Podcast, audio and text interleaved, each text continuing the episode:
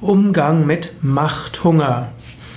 Vielleicht bist du mit Menschen oder mit einem Menschen zusammen, bei dem du offensichtlich Machthunger siehst.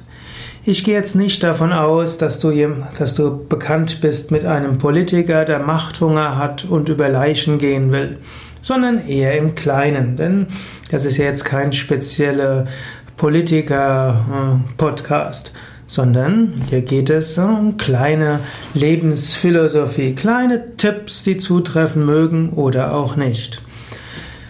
Wenn du jemanden siehst, der offensichtlich machthungrig ist, musst du auch überlegen, willst du ihm das vorwerfen, willst du ihn deshalb beschimpfen?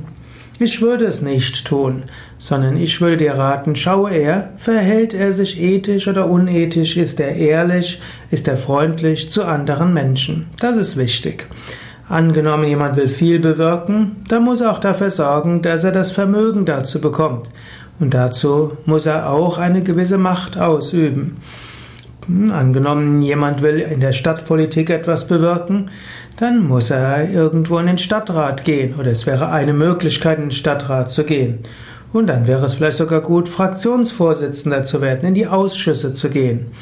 Man könnte ihm sagen, man könnte sagen, er hat einen Machthunger, oder man könnte ihm sagen, er hat wichtige Anliegen und zum Wohl der wichtigen Anliegen will er einiges tun.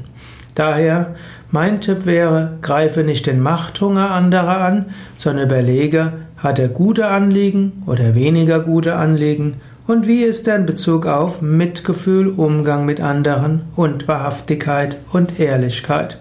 Diese Fragen sind wichtiger. Fragen, ob jemand Machthunger hat oder nicht, ist dagegen zweitrangig.